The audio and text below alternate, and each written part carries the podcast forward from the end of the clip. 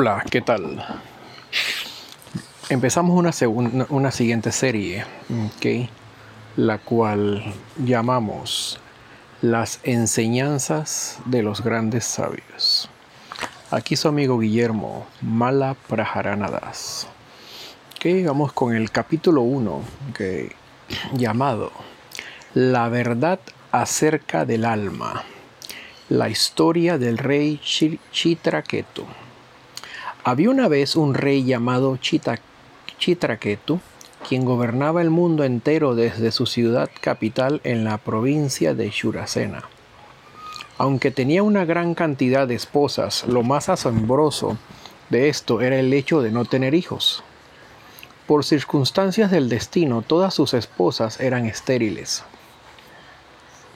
El rey Chitraketu era joven, atractivo y magnánimo había nacido en una familia de la aristocracia. Era altamente educado y poseía opulencias sin igual. Sin embargo, a pesar de todas estas facilidades, el rey estaba lleno de ansiedad debido a que no podía tener un hijo. Incluso sus reinas, quienes eran todas muy hermosas, con rostros como pétalos de loto y bellos ojos, no podían darle felicidad alguna. Un día el gran sabio Angira, nacido de la mente del señor Brahma, semidios encargado de la creación del universo, arribó al palacio de Chitraketu en el curso de su deambular por el mundo. El rey de inmediato se levantó de su trono para darle la bienvenida de, la manera apropiada. Luego de adorar al sabio Angira y ofrecerle comida y bebida, cuando el sabio fue, fue Confortablemente sentado, el rey se sentó en el suelo, mientras con cuidado refrenaba su mente y sentidos. Al ver al rey tomar tan sumisa posición, con su cabeza inclinada de humildad, el sabio Anguira lo felicitó por su hospitalidad. Anguira luego dijo, Oh rey, ¿están bajo control tus esposas ciudadanos, secretarios y sirvientes, así como los comerciantes que venden aceite y especias. Además, tienes pleno control de los ministros, de los residentes de tu palacio, de tus gobernadores provinciales y otros dependientes. Si la mente del rey está bajo control, todos estos grados de personas también van a permanecer favorablemente subordinados a él. Oh Rey, puedo ver que tu mente está insatisfecha y perturbada, como si no hubieras alcanzado la meta de la vida. Tu rostro pálido refleja una profunda ansiedad. La causa se encuentra en ti mismo o alguien te ha puesto en dificultad. Mientras inclinaba su cabeza con gran humildad, el rey Chitraketu respondió, Oh gran alma, Debido a que estás libre de las reacciones de la vida material, puedes entender todo externo e interno respecto a las almas corporificadas como nosotros. Aún así, has inquirido acerca de la causa de mi ansiedad. Así como una persona afligida por hambre y sed no se satisface si se le ofrece una guirnalda y pasta de sándalo, yo no estoy satisfecho con mi imperio y posesiones debido a que no tengo un hijo. Oh gran sabio, por favor, salva tanto a mis antepasados como a mí mismo de la vida infernal, permitiéndome tener un hijo.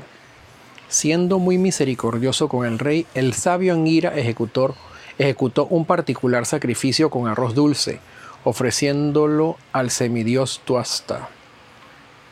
Esa ofrenda fue luego dada a la primera y más calificada esposa del rey, Krita Diuti. Angira le informó al rey, vas a recibir un hijo que será causa de ambos, Arsha y Shoka, que significa júbilo y lamentación. Luego, sin siquiera esperar la, la respuesta del rey, el gran sabio desapareció del lugar. Habiendo comido el arroz dulce del sacrificio, cuando la reina recibió el semen del rey Chitraketu quedó embarazada. En el debido curso de del tiempo, dio nacimiento a su hijo, a quien el rey llamó Arsha Shoka. Cuando oyeron la noticia, los ciudadanos del estado se pusieron muy felices. El rey era el más gozoso.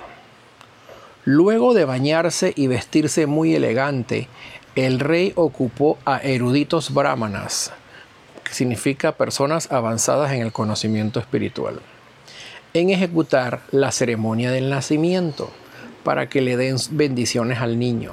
El rey dio vastas cantidades de oro, plata, vestimentas, ornamentos y poblados, así como una nube, en caridad de los brahmanas, como también 600 millones de vacas. En verdad, así como una nube indiscriminadamente vierte agua sobre la tierra, así el rey Chitraketu distribuyó toda clase de objetos deseables a todos para incrementar la reputación, opulencia y longevidad de su hijo recién nacido.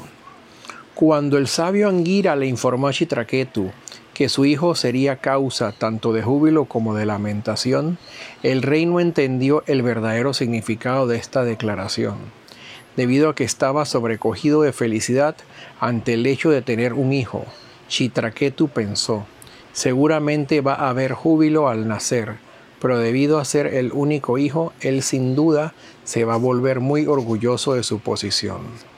A causa de esto puede que mi hijo no sea muy obediente, pero no interesa porque es preferible un hijo desobediente a no tener un hijo después de todo. Cuando un hombre pobre obtiene algo de dinero luego de haber atravesado por muchas dificultades, el afecto por su riqueza se incrementa diariamente. De igual forma, cuando el rey Chitraketu y la reina Kritadiuti recibieron su hijo, su amor por el niño creció en exceso día a día. Al ver el hijo de Kritadiuti, las demás coesposas se agitaron y en sus corazones creció, el odio, eh, perdón, creció el deseo de tener hijos propios. Así parecían sufrir de alta fiebre. Tanto como el rey Chitraketu, tan, perdón, tanto como el rey levantaba con cuidado a su pequeño hijo en sus brazos, su afecto por Kritadiuti también aumentaba. Así simultáneamente perdió interés en sus otras esposas que no tenían hijos. En su aflicción, la cual era causada por la envidia, las esposas estériles se lamentaban. Estamos condenadas.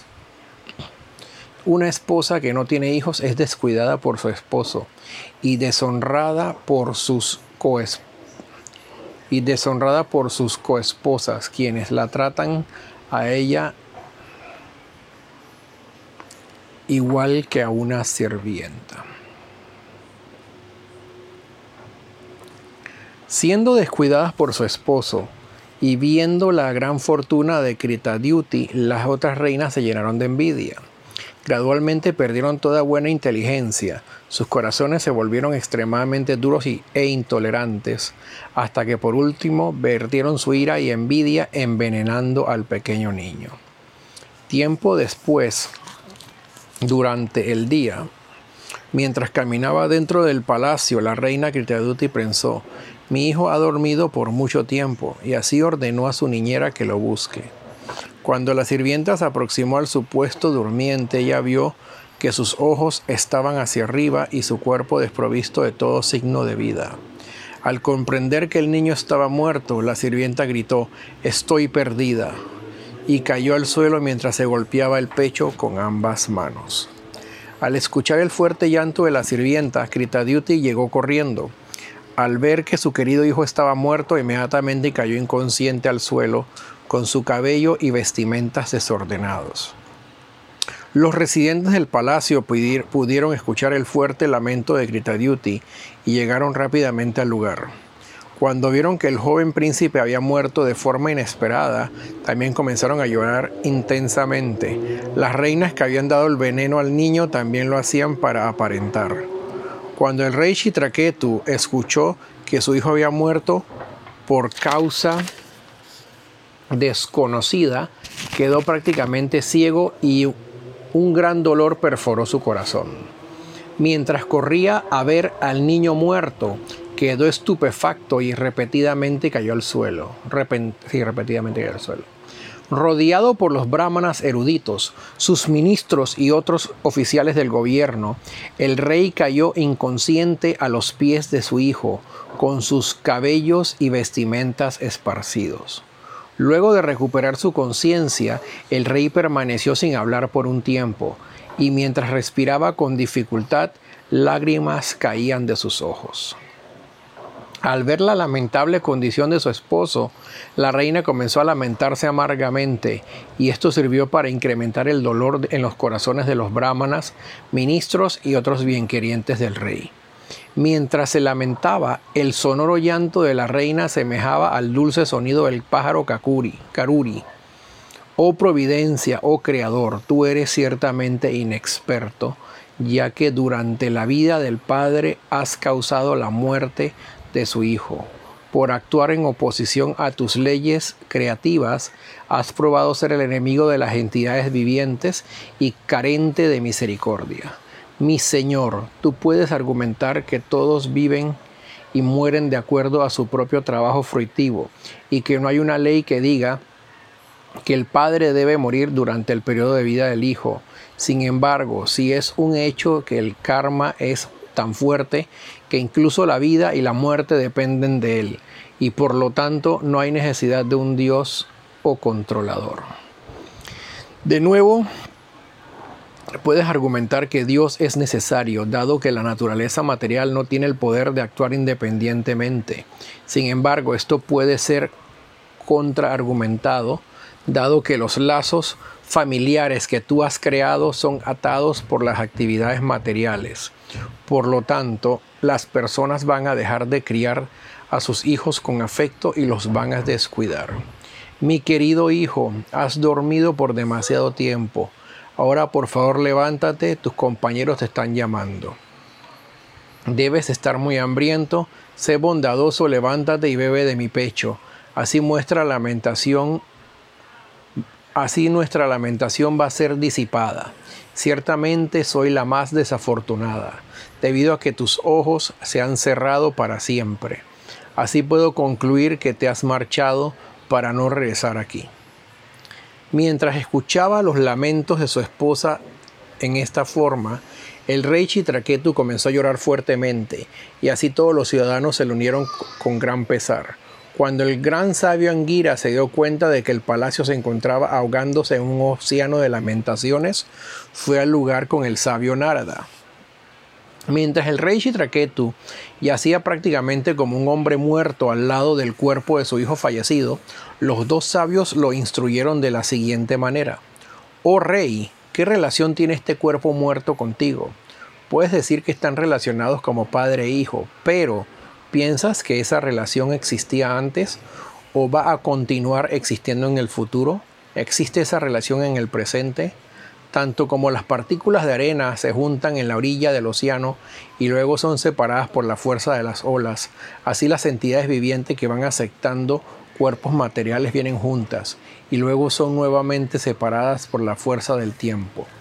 Cuando las semillas son plantadas en la tierra, algunas veces se vuelven plantas y otras, si el terreno no es fértil, ellas nos fructifican. En forma similar, siendo impelidos por la energía del Señor, un supuesto padre puede algunas veces procrear un hijo, pero otras veces la concepción no ocurre. Por lo tanto, uno no debería lamentarse por la artificial relación de parentesco la cual es controlada en definitiva por el Señor Supremo. Todas las entidades vivientes están en una situación temporal. Y así lo está también la misma manifestación cósmica. El rey Chitraketu estaba destinado a no tener hijos, y aunque tenía muchas esposas, todas resultaron ser estériles. Debido a la bendición del sabio Angira, un hijo fue enviado por la gracia de Maya, la energía ilusoria del Señor. Pero el niño no iba a vivir por mucho tiempo. Sabiendo esto, Anguira le había informado al rey que tendría un hijo que sería causa de tanto júbilo como de lamentación. Luego de escuchar las instrucciones de Angira y Narada, el rey Chitraketu se iluminó y así encontró alivio de su lamentación.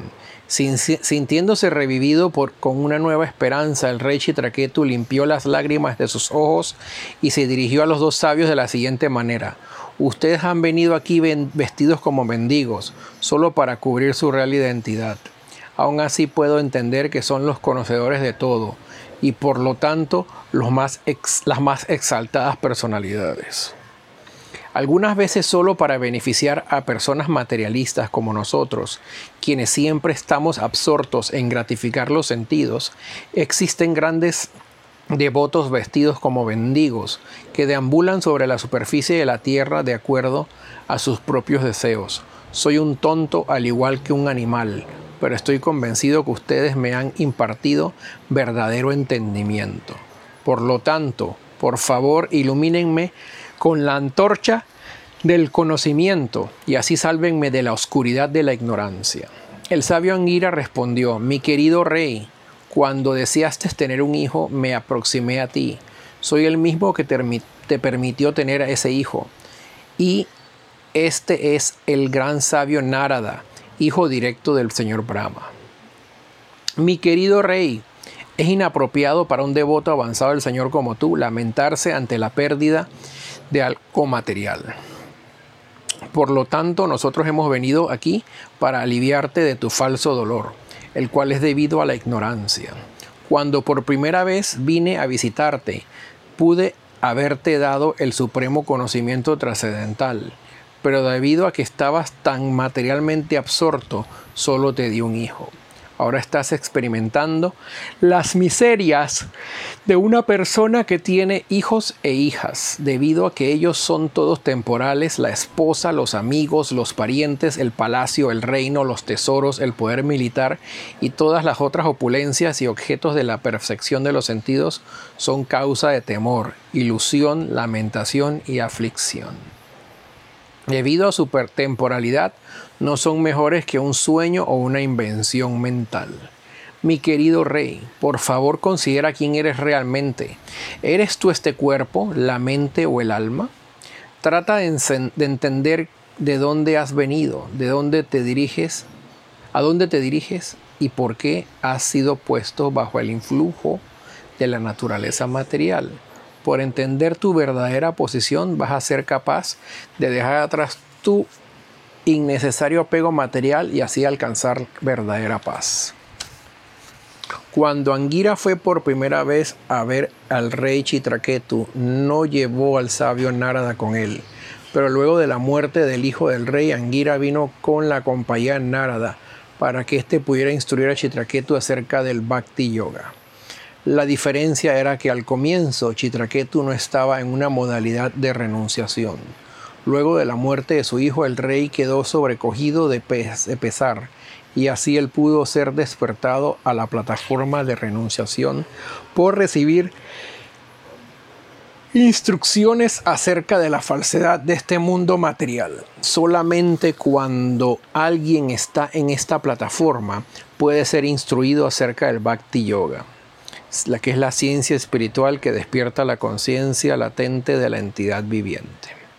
Mientras que cuando uno está demasiado apegado al disfrute material, la ciencia del, servicio devocional no puede ser entendida.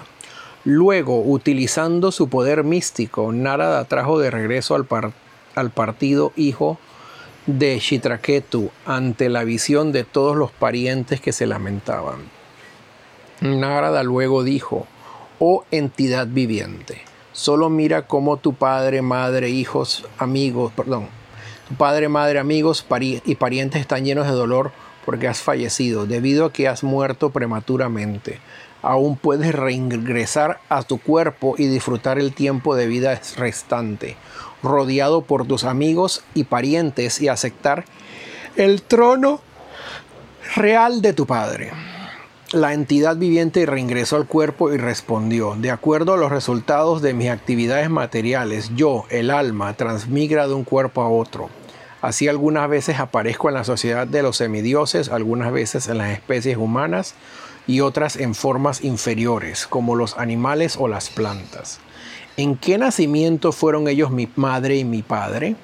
Debido a que en verdad nadie es mi verdadero padre o madre, ¿cómo puedo aceptar a estas dos personas como, como, como mis padres? Este mundo material nos arrastra como un río. Y así todas las personas se convierten en amigos, parientes y enemigos en el debido curso del tiempo. La entidad viviente deambula a través del universo siendo inyectada en diferentes cuerpos por un padre tras otro. Al igual que el oro cambia de manos una y otra vez junto con el sentido de la propiedad. Luego de permanecer bajo la custodia de un hombre por cierto tiempo, cuando un animal es vendido a otra persona, el anterior propietario pierde todo sentido de pertenencia. A pesar de que estas relaciones temporales están basadas en el perecedero cuerpo material, la real entidad viviente es eterna y por lo tanto desprovista de toda relación de parentesco con otros. Siendo parte y porción del alma suprema, la entidad viviente es solo un observador o testigo de las cualidades materiales y no es afectada por ellas en todas las circunstancias. Por lo tanto, nadie se debe perturbar por la lamentación ante la pérdida en este mundo material. Luego que el alma dejó de hablar, partió. Por escuchar sus palabras, el rey Chitraqueto y sus parientes quedaron atónitos. Por cortar los lazos de afecto, los cuales estaban basados en la ilusoria relación con él, los parientes del niño abandonaron su lamentación, ejecutaron las necesarias ceremonias funerarias y luego incineraron el cuerpo del niño. Las reinas que habían envenenado al niño perdieron su lustre corporal debido a la vergüenza que sintieron y por recordar las instrucciones de Angira ellas dejaron su ambición de procrear hijos. Bajo la dirección de los brahmanas, ellas fueron al río Yamuna a bañarse y purificarse del pecado de matar al niño, y como resultado de escuchar a las dos grandes a los dos grandes sabios, el rey Chitraketu se volvió completamente iluminado con conocimiento espiritual y así fue capaz de salirse de la oscuridad de la ilusión, tal como un elefante emerge de un reservorio de agua. Bueno, eso fue todo por hoy. Muchas gracias por su paciencia y sobre todo su atención. Ok, Krishna West Panamá, date la oportunidad de ser feliz. Quédate en casa. Hare Krishna.